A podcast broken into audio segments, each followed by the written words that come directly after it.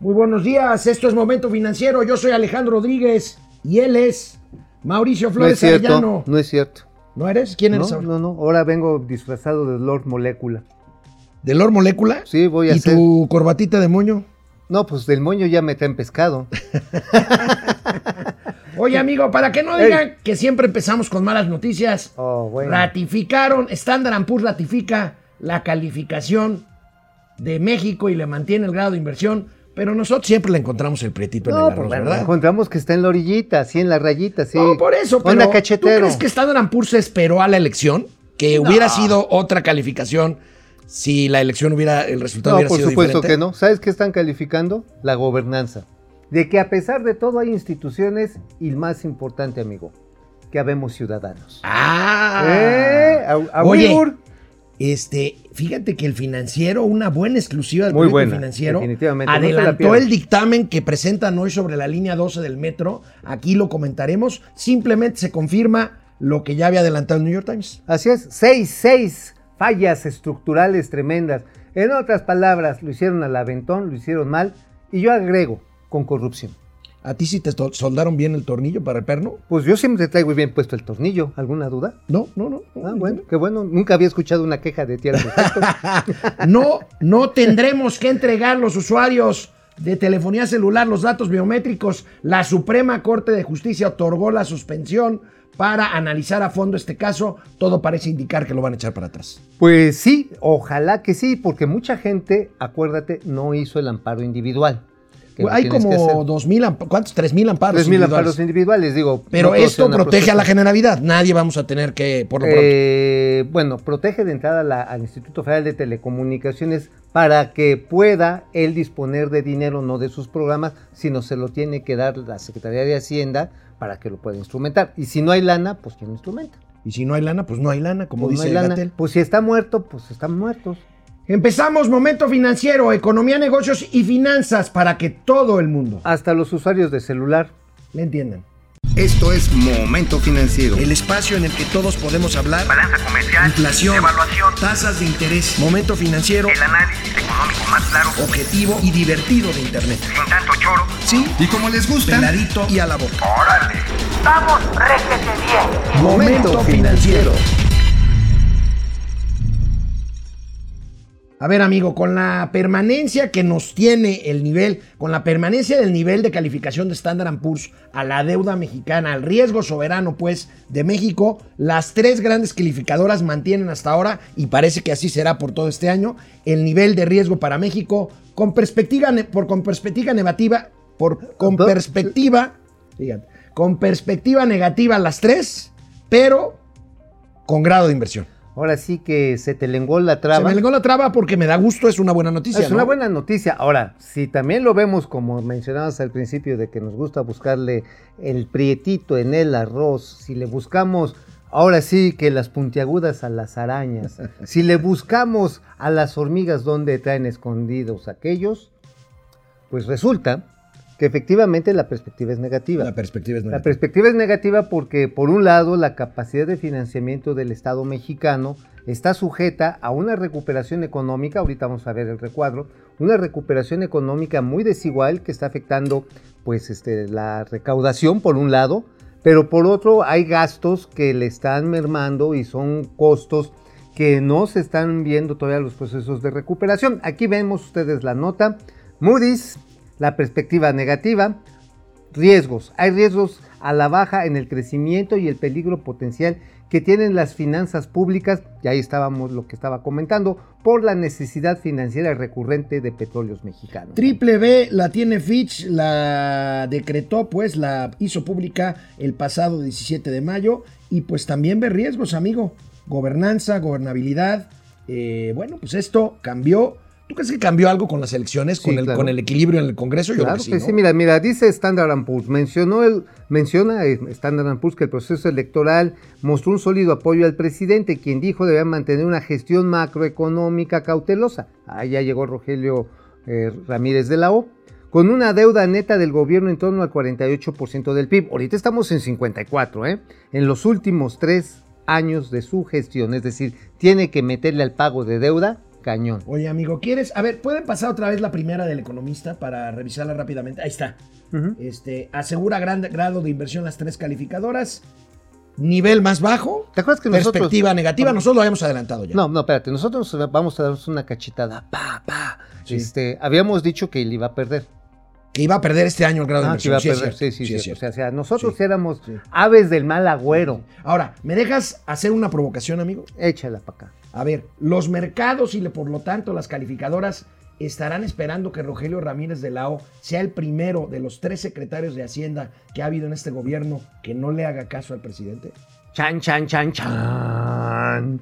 Está buena la provocación, Está muy buena la provocación, porque efectivamente el presidente, pues ahora sí que como dicen, este, pues como, como los chivitos, quiere mamar y dar de topes al mismo tiempo. Sí, o sea, porque quiere que haya un montón de lana para los programas sociales, pero no quiere aumentar la recaudación, quiere que haya inversión, quiere que haya remanentes cuando está el superpeso al mismo tiempo. O sea, está buscando objetivos divergentes de manera, este, in- eh, ¿cómo decirte?, estructural. ¿A los mercados les gustó o no la, el resultado de la elección? amigo? Sí, sí les gusta. Les gusta que haya más equilibrio político en la Cámara, ¿no? Exactamente. Ahora, también vieron las tomas de decisiones que ha venido manifestando la Suprema Corte de Justicia y los jueces.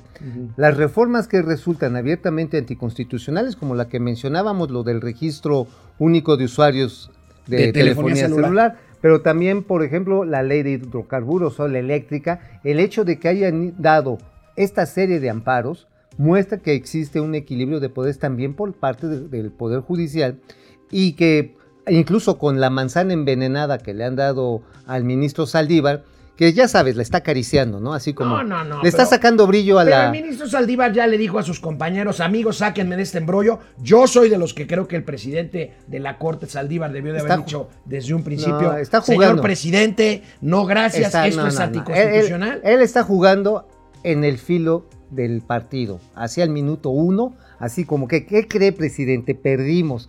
Uf, qué bueno. Perdimos pollo, ¿te acuerdas aquella anécdota? Cuando perdimos, pollo. Perdimos, compadre. Pero ahorita mientras le va diciendo, presidente, vamos ganando, mande más parque.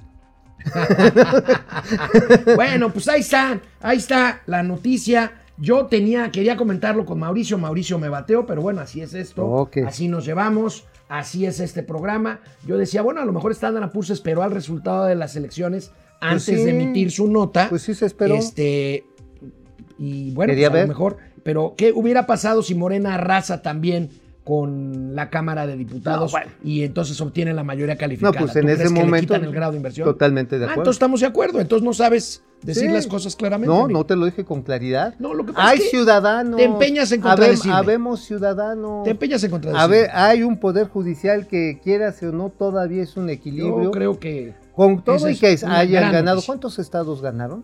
Eh, ganaron 11 hasta ahorita porque va a haber Pero eh, pleito. hay 11 congresos. de, 11 de 15. Pero hay congresos, muy 19 importantes. congresos. No. 15, 18 congresos locales. Ahora, ¿Pero qué congresos eso ya no importa. Lo que pasa es que para efectos de cambios constitucionales necesitas la mitad más uno de los congresos No, pero estatales, también- pero siempre y cuando hayan pasado la mayoría calificada en diputados y en senadores, cosa que ya no va a pasar. Exactamente. Entonces, en ese sentido de los cambios constitucionales, A ver, se hace un poco A irrelevante ver, ya Alejandro la mayoría Rodríguez de... Gatel. A ver, no, No te, no, te hagas, no te hagas bolas. no, me estoy haciendo. Es muy sencillo. No tienen la mayoría aplastante del 2018. ¿No? La está. Tenían y Ya. ahora ya no la tienen. si la tenían y la dejaron La ir. dejaron ir. Canal 76 de Easy. Canal 168 Total Play. Volvemos a Momento Financiero. Hola Internet, ¿cómo están? Eh, hay una Buenos aportación, días. Enrique R de 50 pesitos. Viene. Amigo, ¿Hoy qué día estamos? hoy Eh, es 16. 16. Alejandro Méndez desde Querétaro Rock. Depredador Mercenario. Depre, buenos días, ya es ombligo de la semana y pues Saludos. al parecer hoy se hará un socavón en la 4T a las 12 horas con el reporte del peritaje de la línea 12. Oye. Voy a vender palomitas para los gartazos. Bueno, ya el presidente salió a decir que pase lo que pase, que ya lo dijo, ahorita lo vamos a ver después del corte el financiero, pase lo que pase, él va a respaldar a Marcelo Ebrard y a Claudia Sheinbaum. No, pues ojalá no se le sigan cayendo candidatos como líneas del metro, ¿eh? Pues sí. Sí, porque digo, digo, eso dice, pero ya Antier ya aventó así como que al ruedo a Juan Ramón de la Fuente. A Tatis No, pero la Tatis es, es mujer de paja, o sea, nada más para hacer bulto. le van a acusar de, de violencia de género. Es... Pues es que también metieron a Esteban Moctezuma como hombre de paja. Ah, ok, está bien. Sí, Ya, o sea, ya, ahí rápido. está, ya, ya, ya los tenemos. reaccionaste rápido. Veo, veo que vas mejorando. Hombres y mujeres de paja. Vas mejorando tu sinapsis. Objetos inanimados de la Fidel política. Reyes Morales, buenos días. El llanero solitario y toro de las finanzas. Oye, no nos han dicho Tiro Loco Macro y Pepe Trueno, ¿verdad? Pepe Trueno, no. Pues ese sería como el quinto. eh, Ya eh, listos para el gan sorteo especial de la lotería para aquellos que aspiran a ganar un premio grande y salir de la pobreza. Vi un tuit muy, muy chistoso que preguntaba ¿Quién se ganó el palco en el Estadio Azteca? No, pues todavía no lo rifan. Todavía no lo rifan, ya. Ya mero, ya mero, ya Pili. Sáenz, buenos días, solecitos, mi vida. Hola, muñeca. Viva Facebook y YouTube, porque gracias a ellos puedo verlos y escucharlos. Eso. Gracias a ellos. Resulta ser que no puedo acceder al canal de Vive TV por la región donde habito. ¿Pero por qué? Pues Si Total Easy- Play. Easy o Total Play. ¿Por qué? Bueno, ya está. por Jacob Frías, buenos días, tío Alex y tío Mau, en este socavón financiero. Socavón. fi- Oye, está bonito ese. Socavón financiero. Socavón Está financiero. bien para un programa, ¿no? Sí, como para la, la parte. Y si noso- nuestro próximo programa le ponemos socavón financiero. Socavón financiero. Pues mira, a cómo van las cosas, yo creo que sí, ¿eh? Pues mira, mejoraron después de las elecciones. Yo, yo, yo, yo soy, por más que el presidente. Yo tengo mis dudas, porque mira, regresó rápido y furioso. Entonces, Rápido si- y furioso. Si ganó, como dice aquel, ¿por qué está rápido y furioso? Pues Bueno, porque no vamos ganó a la tanto. telera.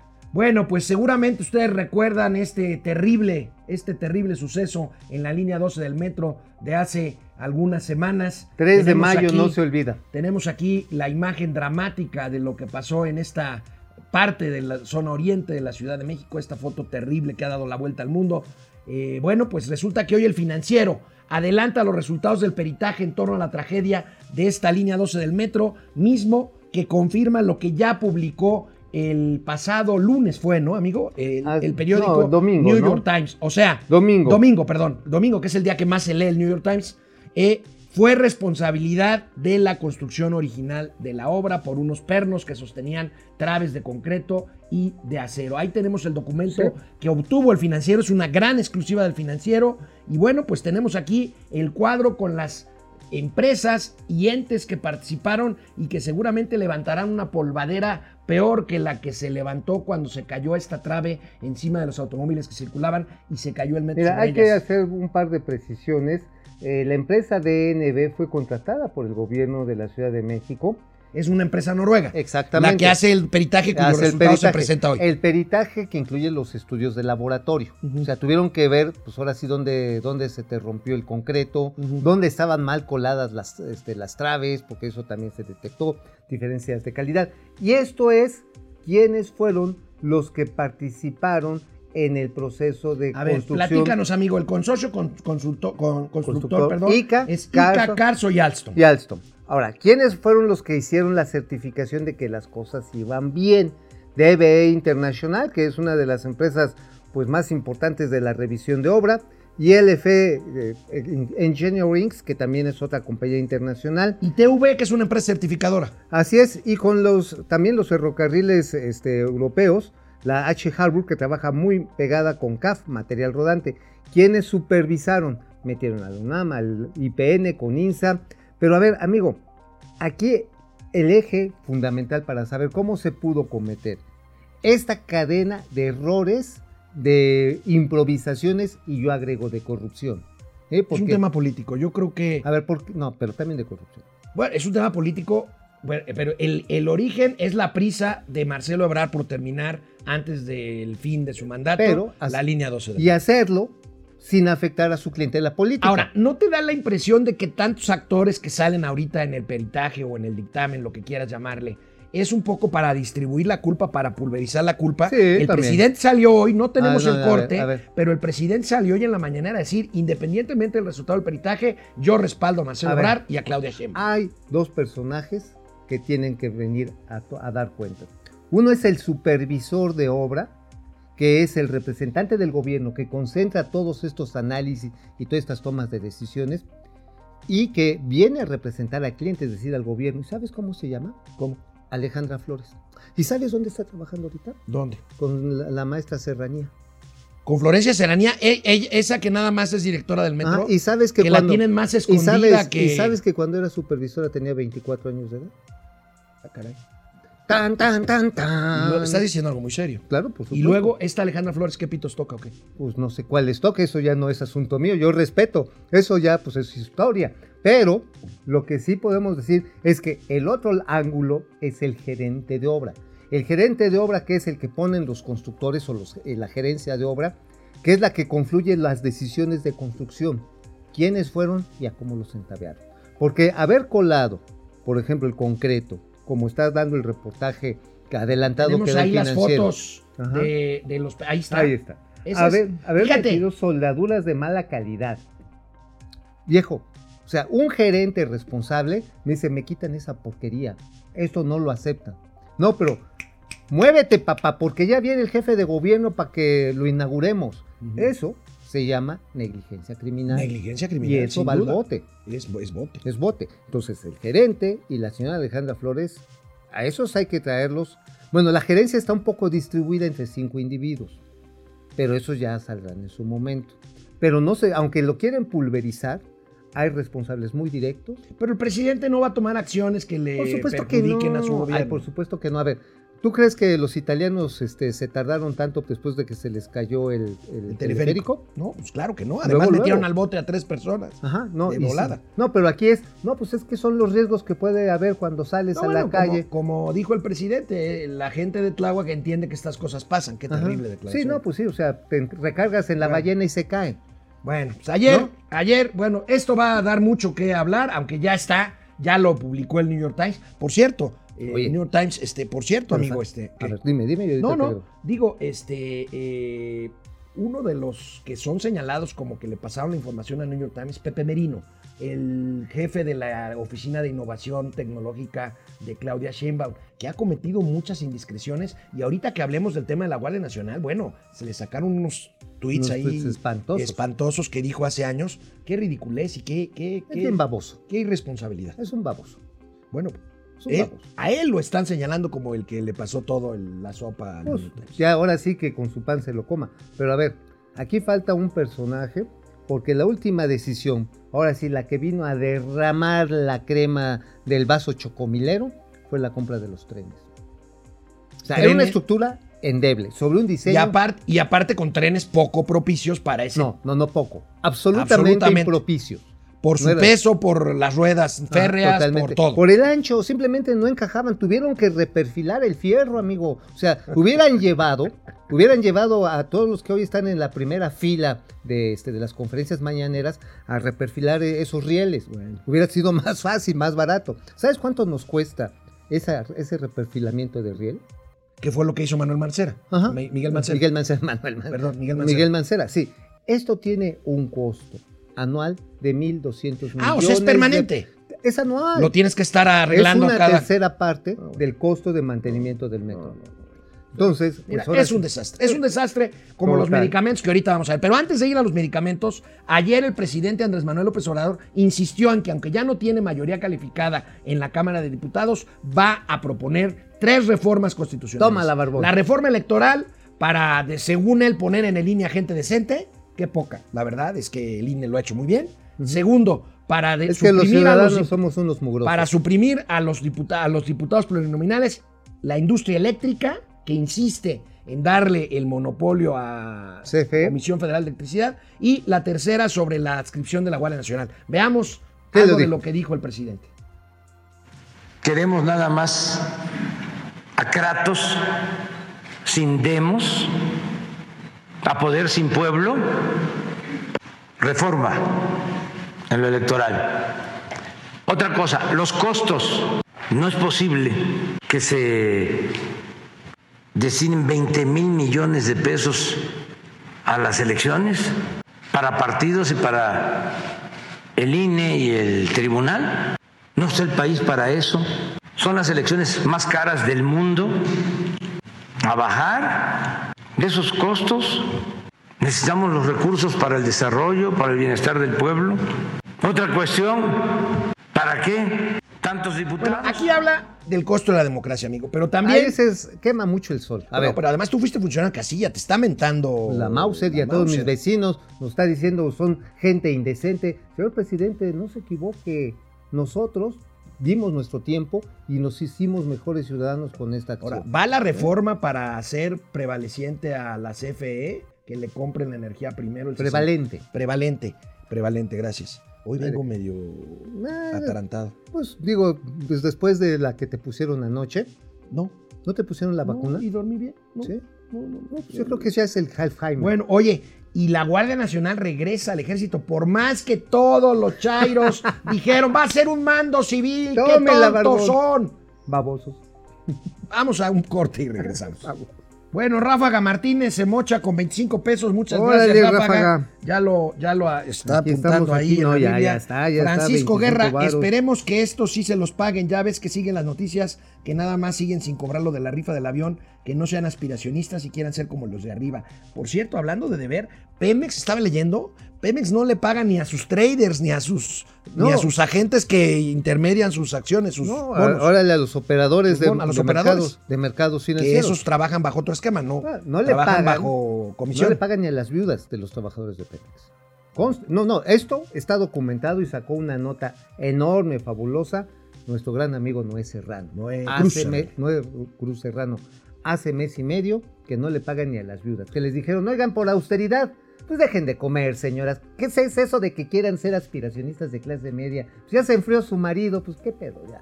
Hoy el presidente dijo que siempre sí, que la gente tiene que estudiar para aspirar a mejores niveles de ¿Y vida ahora? y a mejores. Pues quién sabe qué le picó. Pues yo creo que alguien le dijo a Jesús, Jesús, la estás cagando. Luis Guillermo Zúñiga, saludos tíos gamboines de las finanzas. ¿Saben qué pasó Hello. con la medida de la felicidad en lugar del PIB? Pues lo mismo que pasó con decir la corrupción en los fideicomisos, lo mismo con los exámenes médicos del presidente, lo mismo con eh, explicar por qué cerraron el aeropuerto de la Ciudad de México. enorme y maravillosa jarra de atole. Con el dedote. dedo. Paulino de Borja, a tiempo y listos para la cátedra financiera oye, más oye, cotorra de la TV. Ah, muchas gracias. Oye, yo creo que ese atole ya no se hace con un solo, solo dedo. No, ya es la mano completa. No, así mira, con tres para que embone bien. Órale. Ah, como Winnie Pooh le hacía con la miel, ¿te acuerdas? Ah, sí, sí. Ay, qué bonito es Winnie Pooh. Ándale, la manita de Winnie Pooh. La manita de la, los tres dedos de Winnie Pooh y el atole. Francisco García, buen día, aspiracionistas de las finanzas. Se confirma la mala calidad de la obra en la línea 12. Sí. Con eso las aspiraciones Tremendo. de Marcelo Ebrard terminan sepultadas. Coincido contigo, aunque el presidente lo va a defender hasta el final, creo que el sueño de Marcelo Ebrard de ser presidente de la República ha sido, ha sido finado. Ajá, pues ahora sí se cayó junto con el tren. Oye, pero también a la Sheinbaum le pone una revolcada, ¿eh? Bueno, pues sí. sí, sí. Ferrangel, Fer. Ren- René Wiris, René, Fidel Reyes, Chabelo Vamos y a- señor Aguilera de las finanzas. Está bien. vamos a la telera. Bueno, Oye, amigo, amigo, a ver. a ver, tienes algo. Algo, algo rápido. A ver. O sea, con la reforma al INE que vi a muchos eh, chairos y aplaudidores decir, qué bueno que van a quitar diputados plurinominales.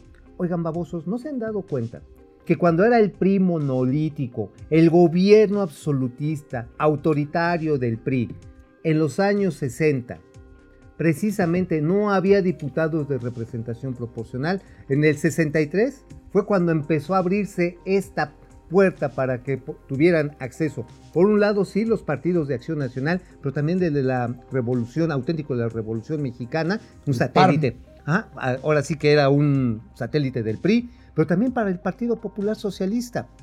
Este proceso de apertura, de permitir poco a poco que fuera existiendo una representación proporcional, le dio oportunidad a muchos partidos, algunos con abusos, pero sobre todo a la expresión de ideas de una población que no necesariamente vota por el más popular, sino que requiere representaciones inteligentes. No, yo creo que el sistema de representación proporcional hace que tu voto, aunque tu candidato pierda la elección por el que votaste, le dé un peso específico A sus ideas. sus- a su- y a sus contrincantes, que aunque no ganen la elección directa, sus partidos o ellos mismos pueden tener la oportunidad de acceder. Exactamente. Esto hable camino a la pluralidad.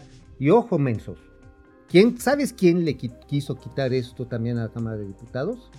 Felipe Calderón, Sí, sí, Enrique sí. Peña, No, mira, bebé. es que todo el mundo, todo el mundo se aprovecha de las cosas y cuando llega al poder y ve que no son tan bonitas, las trata de cambiar. Esto Ah, no y trata de imponer sus tompiates. Bueno, el desastre, amigo de las compras públicas. El Uf. desastre.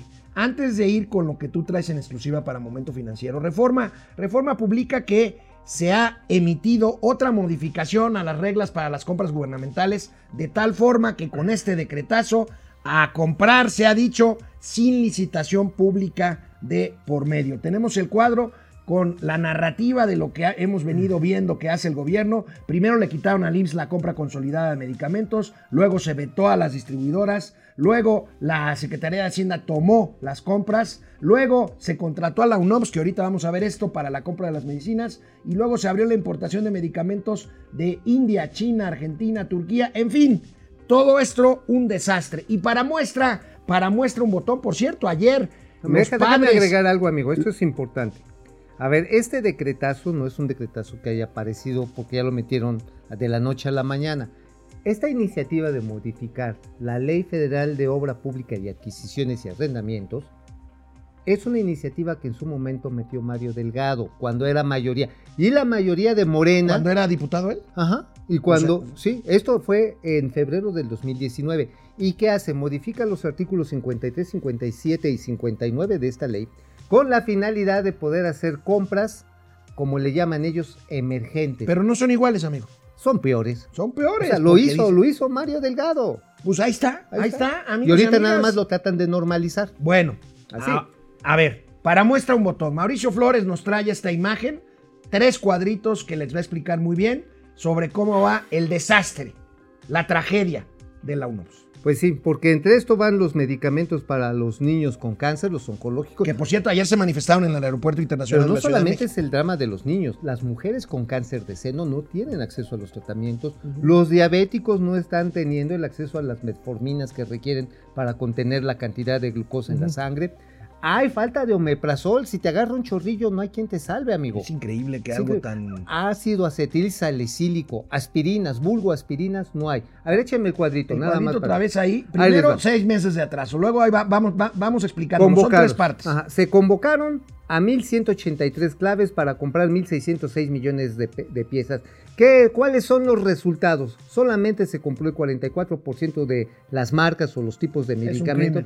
Y solamente se ha podido suministrar el 40.1%. Es decir, se ha ejercido solamente 32.058 O sea, millones. menos de la mitad.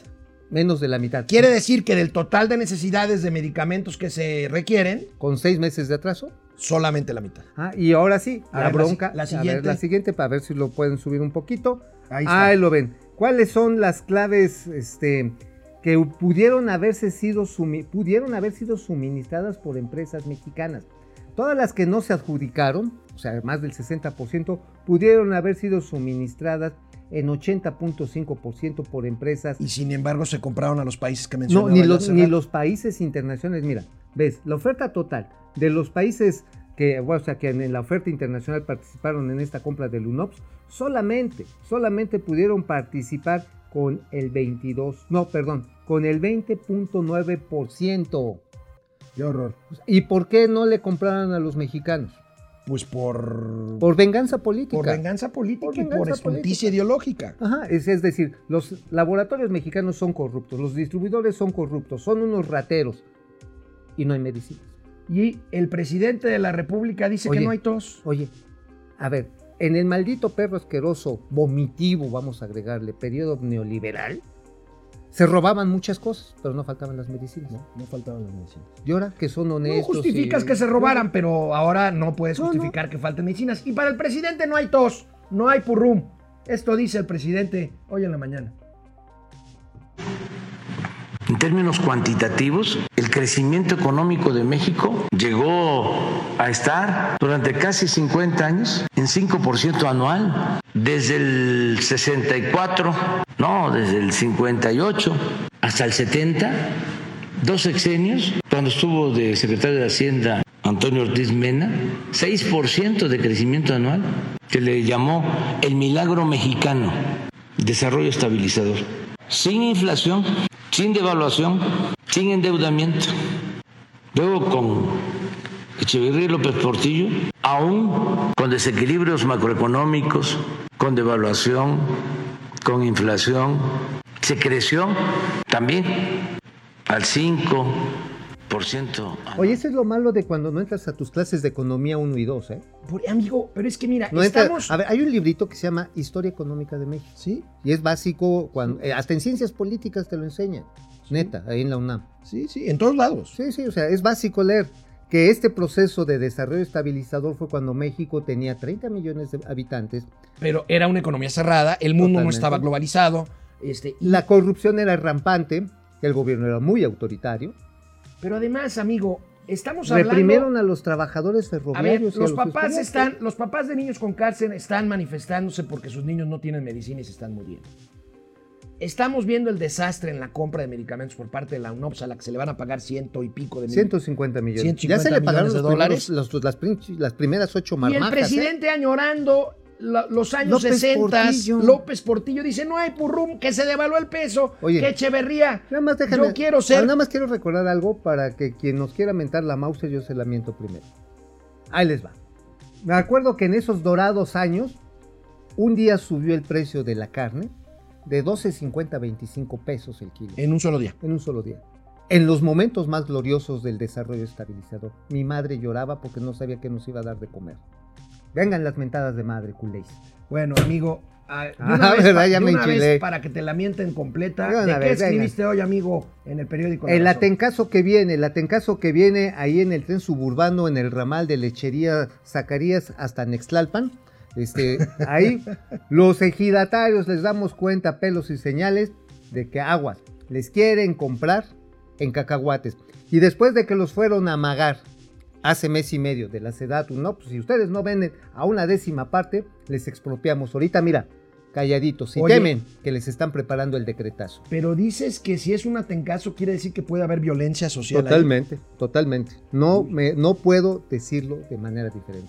Hay riesgo de violencia Ojo, social. ojo con eso. Ahí está, ¿eh? se los paso al costo. Hay actas ya del mismo ejido. ¿eh? Bueno, canal 76 de Easy, canal 168 de Total Play, momento financiero. Volvemos después de una pausa.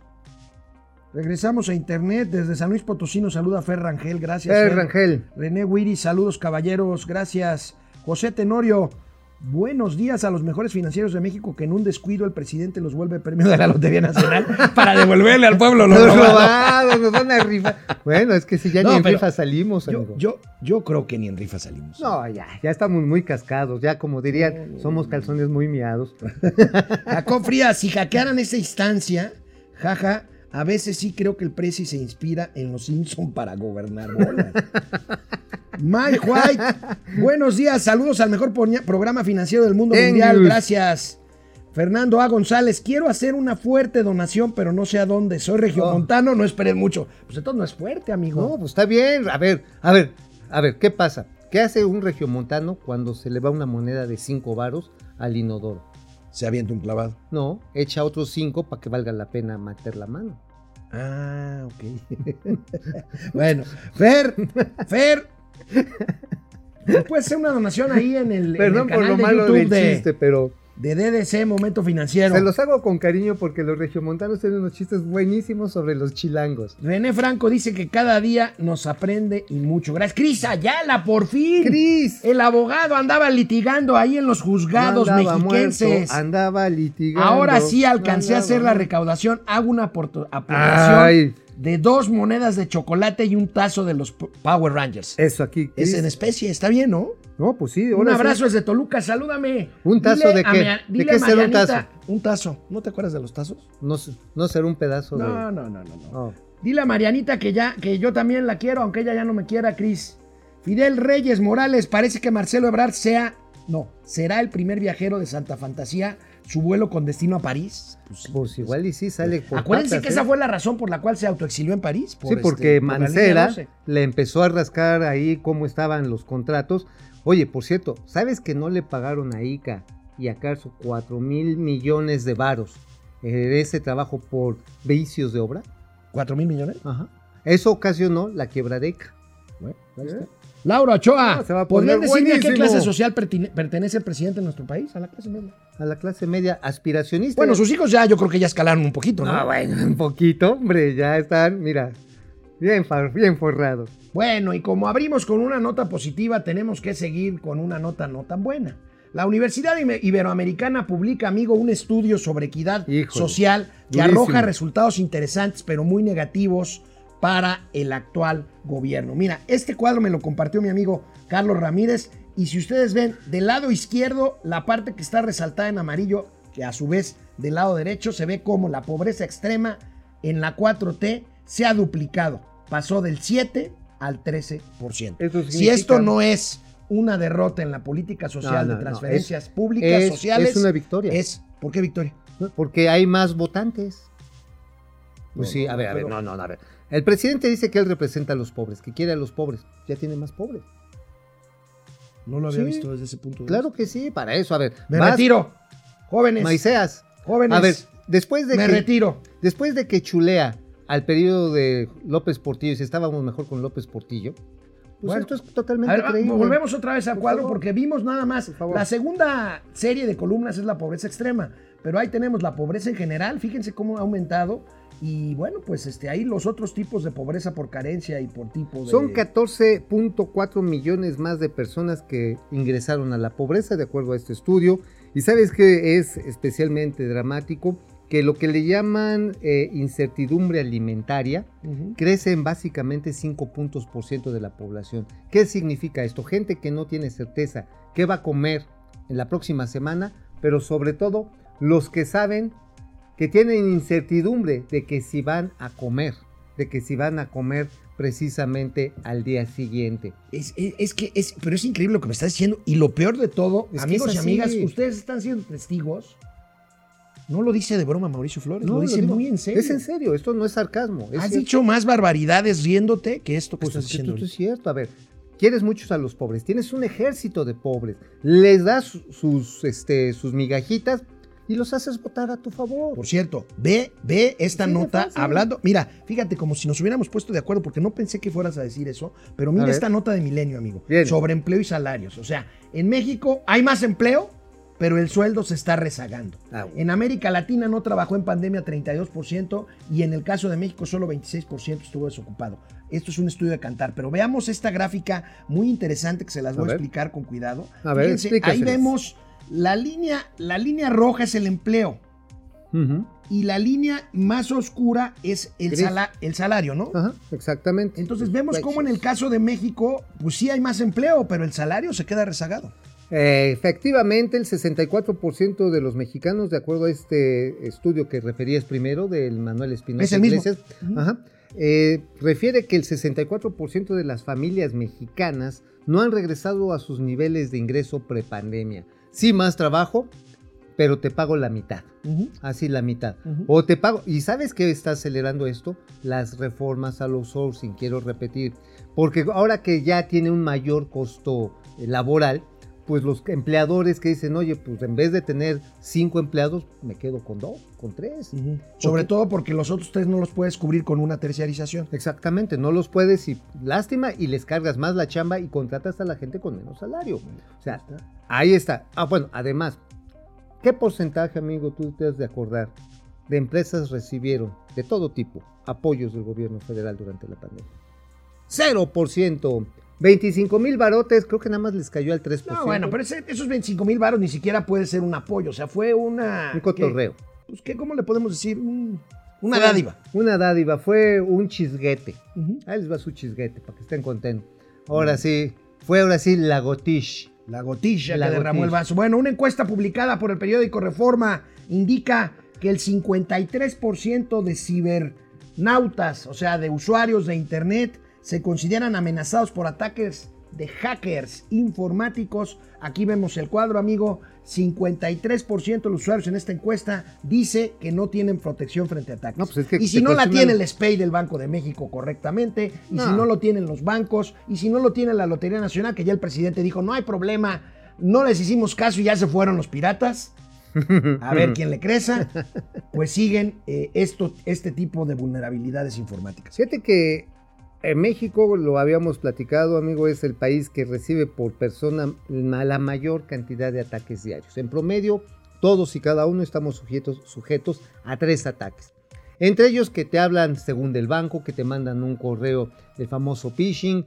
Bueno, ya hay hasta unos muy elaborados que te hablan así como de que estamos este, aquí haciendo un seguimiento por parte de la policía cibernética y mangos que te están tratando de sacar información personal para que sueltes. O además el comercio de bases de datos. Muchas veces te hablan, oiga, tenemos aquí una oferta de un celular y somos del tal banco. Oiga, ¿y usted cómo tuvo mis datos? Ah, no, pues es que nos la pasaron. Pues sí. Pues sí, pues la vendieron la base de La datos. base de datos se vende. Se vende y eso es uno de los elementos por lo cual el Instituto Federal de Telecomunicaciones fue lo suficientemente cauto para decir, yo no me voy a hacer cargo de este desmadrito que va a ser el, el registro Y que va a único". costar 800 millones de pesos. Y sin Por lana, cierto, ¿cómo por lo cierto? La ministra de la Suprema Corte de Justicia, Norma Piña, concedió la suspensión solicitada con, por medio de una controversia constitucional por el Instituto Federal de Telecomunicaciones para que los usuarios de teléfonos celulares no tengamos que entregar nuestros datos biométricos hasta que no se llegue al fondo del asunto. Es una buena señal, lo hace una ministra de las nuevas. Ajá, claro. Y, Oye, ¿no, este- no, no era de las que contrató el régimen antiguo corrupto?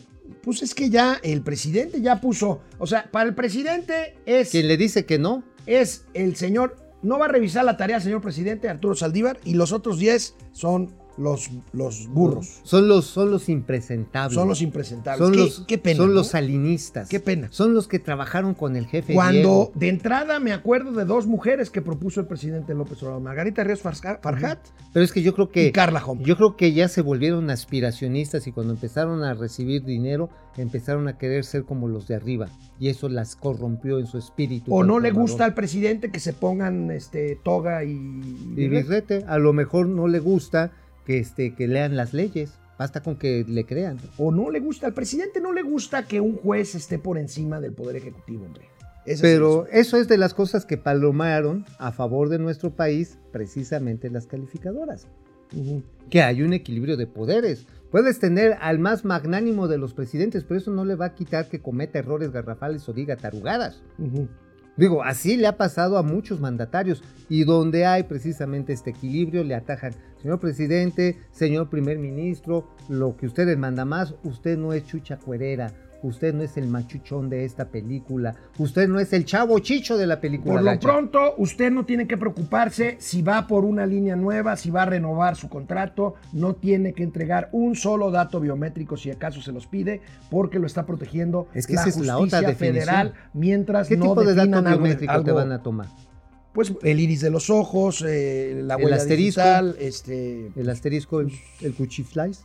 No, Oye, no, no. porque mira, hoy hay empresas como AT&T que sí te piden la identificación biométrica, pero ya desde hace rato, con las huellas digitales. Sí, pero eso ya es un contrato privado, por ejemplo, con un banco. Exacto. Aquí en este caso se trataría de No, este una regulación federal en, gene- en general para todos los usuarios de telefonía Exacto, pero y que además con la sanción de que si no los das, pues no te venden, pero ni siquiera el telefonito este maizoro. Pe- pero eso no es posible ahorita. Estamos protegidos. Sí, ahorita todos por- totalmente. Puedes ir todavía al Oxxo, pedir tu teléfono, comprar tu chipcito y cambiarlo.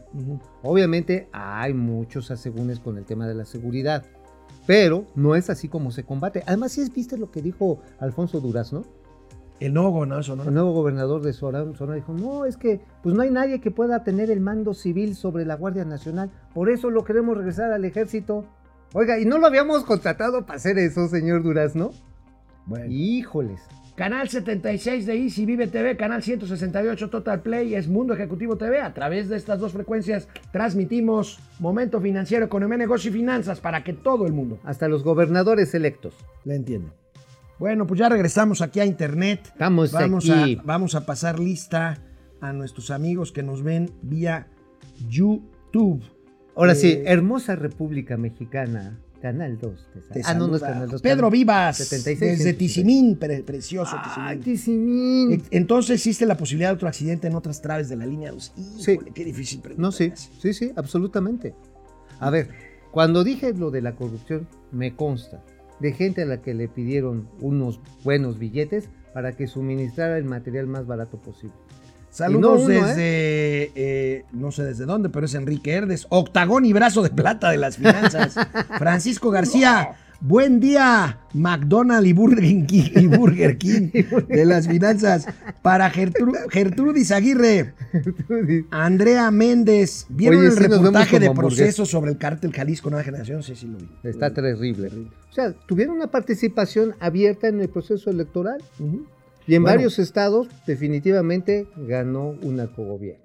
Lumac, Lumaxki, buenos días eh, eh, financieros. Rafa? Martínez, saludos a los hermanos Caradura de las finanzas. Ah, qué bonito. apodo. Enrique Herdes, buenos días. Rotzi, les disfrutamos desde la bella Milpalta. Saludos hasta Milpalta.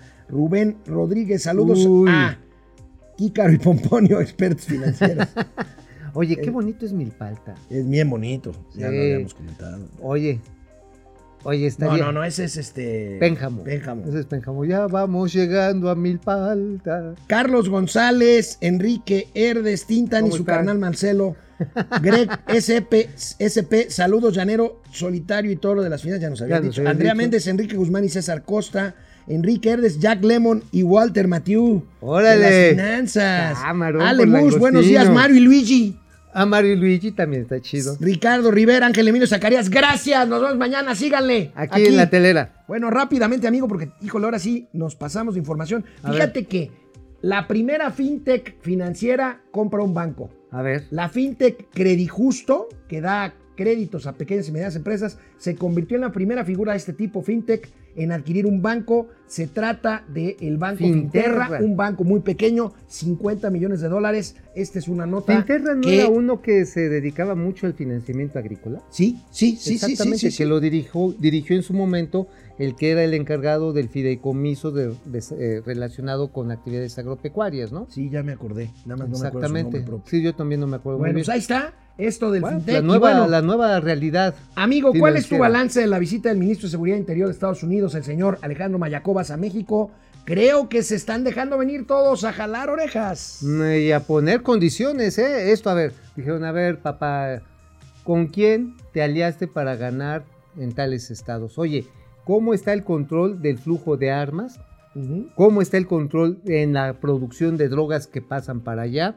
¿Y cómo vas con tus investigaciones financieras sobre tal o cual personaje? Bueno, pues aquí vemos la nota del economista donde resalta el tema, por supuesto, económico. Ahí tenemos a este poderoso Alejandro Mayacobas con Marcelo Ebrard.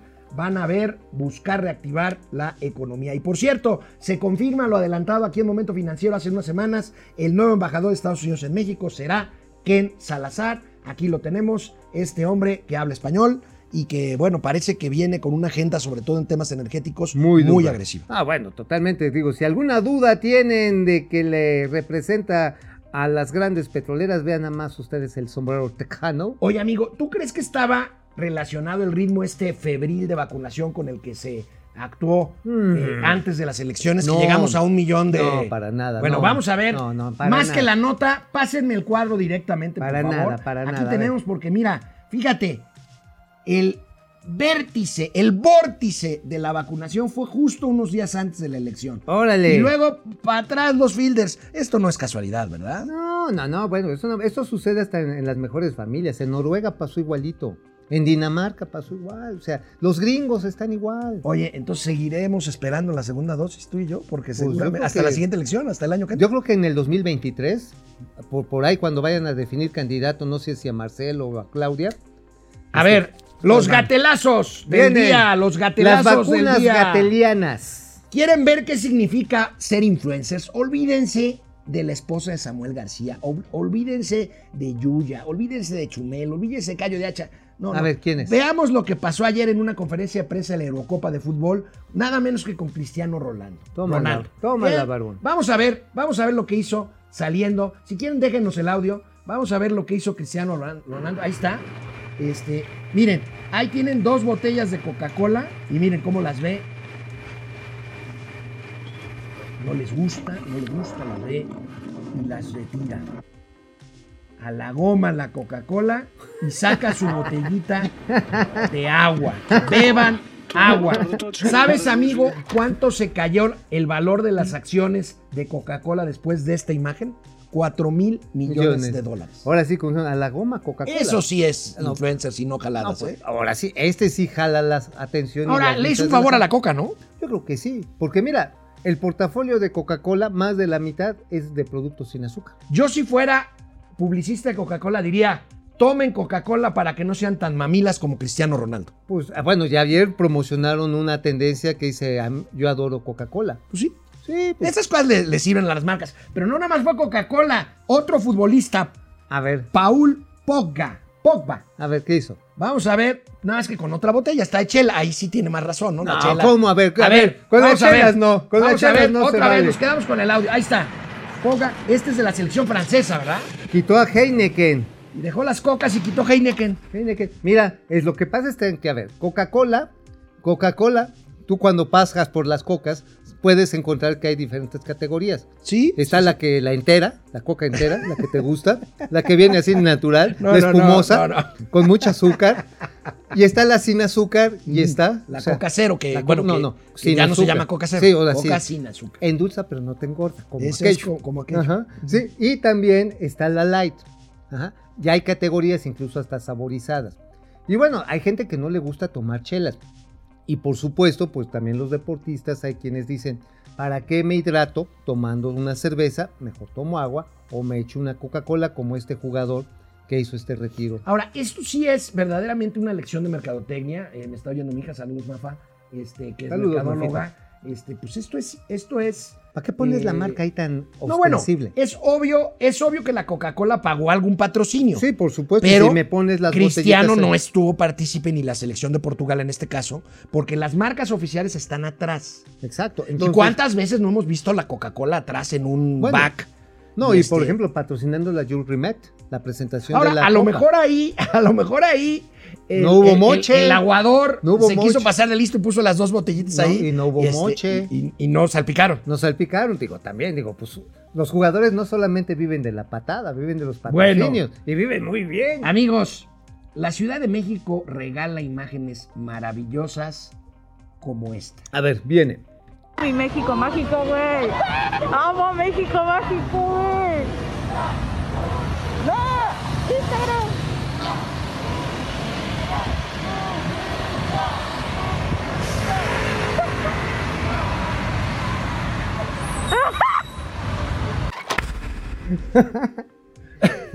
Eso sí es mover a Mover México. a México. ¿Por qué no? ¿Por qué no se les ocurrió ese para cuando Estaba Peña Enrique estaba con Peña la crisis bebé. de, de la Casa Blanca y de Ayotzinapa? Ayotzinapa, sí, agarras y pones, Mover a México. pones ahí al Prezi con sus piernitas, más que las tenía muy flaquitas. Estaba, sí, tenía patitas así como de, como de angula, como de niño al que no le pusieron la de poliomielitis. Sí, estaba muy flaquito. No seas así. sí, sí, sí, era, era- era- era una, sabandija, una, una lagartijita de- Bueno, ahí de, unos está. 65. Pero bueno, pues que el gobierno de la Ciudad de México, este, mi amiga Lucelena González, No, secretaria de Finanzas, a ver. no tiene para A comprar ver, grúas nuevas México, ¿o qué? la Ciudad de México tiene a sus Iron Man. Y además, héroes. sus este, Iron Man. Ahora, este, a ver, la podemos ver otra vez porque ya ven que, los, Man que, la- que- luego, yo por eso no soy policía, porque los policías generalmente son panzoncitos. Vamos a ver, a ver, a- otra vez, a ver el acercamiento. Este, no, sí se ve que tiene el lavadero ahí en el. en el- No, hombre, en el- pues sí, el- pero tiene el Six, pero de chelas. ¿Eh? Órale. Oye, así le haces tú para que no te abollen el, este, la carrocería, ¿verdad? No, pues por supuesto, ningún empujón de esos sí me anda descuadrando el cabús. No, oye, pero ¿sabes qué? Esto también tiene una parte dramática. El poli prefiere poner en riesgo su lavadero estomacal y sus patitas a abollar la, la- la grúa, ¿eh? Porque si la, la muela, se la cobran. Si amuela la patrulla, se la cobran. No, hombre. Ay, pues- por supuesto, es una vieja práctica aquí. A ver, para que te den una... pero una- si todas las patrullas están totalmente rayadas. Pues sí, pero tienes que pagar la gasolina. Ah, y para sí. que te la asignen, Bueno, tienes que ponerte con el jefe de zona. Antes usaban tumbaburro. Ahora burros. Nada más al burro puro. Oye, este. Y digo, si quieres, pues al burro, pues. Puedes irlo a visitar cuando gustas, le puedes dar un apoyo. Oye, ¿qué crees? Que ¿Ya no se el tema mal. de las clases medias y los Ah, sí, los- aspiracionistas? A ver. Fíjate, ya no nos va a dar tiempo de pasar el video. Oh, no, Pero- no. Pero el presidente de la República ahora dijo que sí importa que nos eduquemos y que los muchachos humildes vayan a la escuela y se preparen. pues entonces y si no. pueden hagan una licenciatura. Y entonces- porque entonces la vida les pinta Que le- mejor. que lean entonces, Reforma. Que lean Reforma. que lean The Economist, Y, y este, otros pasquines sin mundo del no, mundo pues, mundial. Pues, no, no creo que, que llegue a tanto, pero sí que estudien. Sí que estudien. Bueno, pues es que ya cuando Entonces, uno ¿quién, estudia, quién entiende? ¿Quién le entiende? pues este, pues yo espero que en su casa, porque yo no. Oye, por cierto, ¿sabes que los chocolates estos Rocío, que no sé de quién sean, no traen el etiquetado este de alto en azúcares? Ah, no lo traen. no. Oye, la chela de, de la Rochío, Tampoco. tampoco. Uh, Bueno, nos vemos mañana ya jueves aquí en Momento Financiero. La pregunta es, ¿vendrá Mauricio Flores al estudio? que sí. Bueno, un rato. Nos vemos mañana.